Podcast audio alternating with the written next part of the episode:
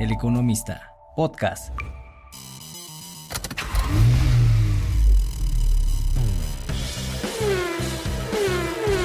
Mi nombre es Marcos Martínez. Y los invito a que me sigan en el periódico El Economista en el suplemento Autos y Movilidad para que estén informados de todas las novedades de la industria automotriz como lanzamientos, presentaciones, pruebas de manejo, pero también todo lo referente a la nueva movilidad. Sus formas afiladas, los ángulos que forman las líneas principales y los cortes que hay por toda la carrocería la hacen ver muy deportiva. Es cierto que en la fascia las entradas de aire a los extremos son simuladas, pero el conjunto que forman con la parrilla y el diseño de los faros la hace muy atractiva. La iluminación es full LED tanto para las de posición, las delanteras y traseras. En la parrilla se ubica una pequeña cámara de video que sirve como asistente para estacionarnos y para crear el efecto de visualización de 540 grados. El resto están ubicadas en los espejos laterales y en la parte trasera.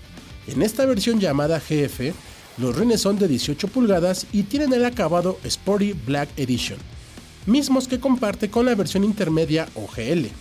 Sin embargo, el alerón trasero más grande sí le es exclusivo. Otros detalles interesantes son la franja roja que se extiende a lo largo de la parrilla y que se replica en áreas como el deflector así como en las cuatro puntas de escape podrán parecer insignificantes, pero abonan a la imagen deportiva que busca transmitir y que en mi opinión le sienta muy bien. En el interior es notable un espacio reducido pero no por eso incómodo.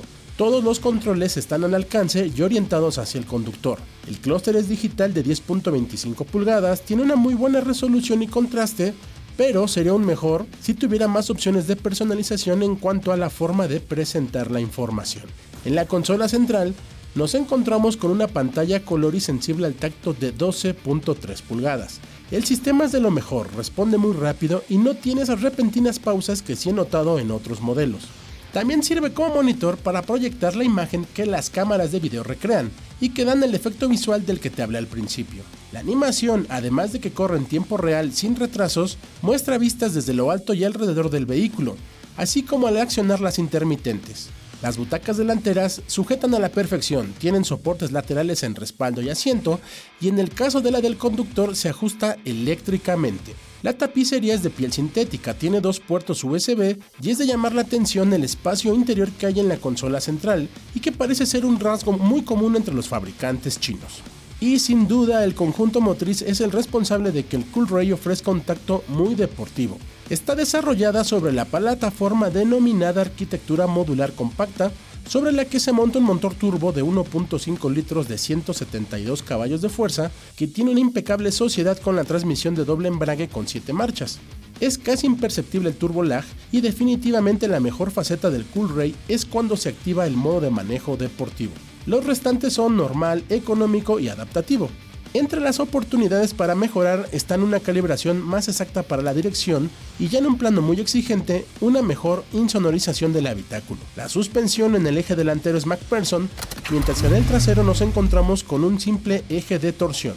Como se trató de un primer contacto, los días de evaluación fueron muy pocos, por lo que las tandas de conducción fueron breves en ciudad y muy pocas en carretera.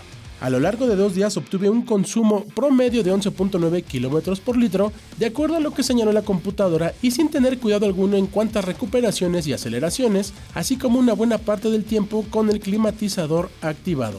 En seguridad cuenta con 6 bolsas de aire, control de estabilidad, frenos ABS, distribución electrónica de frenado, detector de punto ciego, así como un asistente de estacionamiento autónomo. El Geely Cool Ray es una opción atractiva en el segmento. Tal vez podría señalarse el que no cuenta con algunos asistentes HADAS y que no hay una interfaz inalámbrica para el Apple CarPlay y para Android Auto.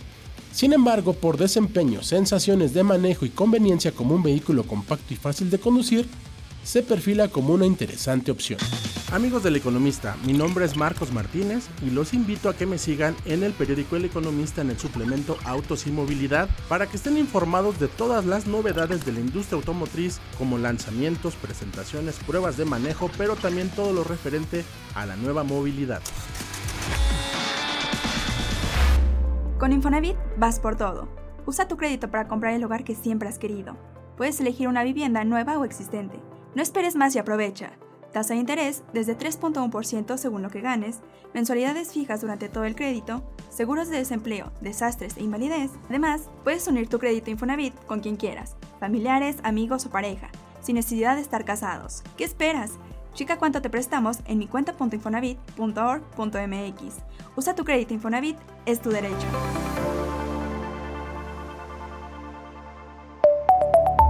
El Economista, podcast.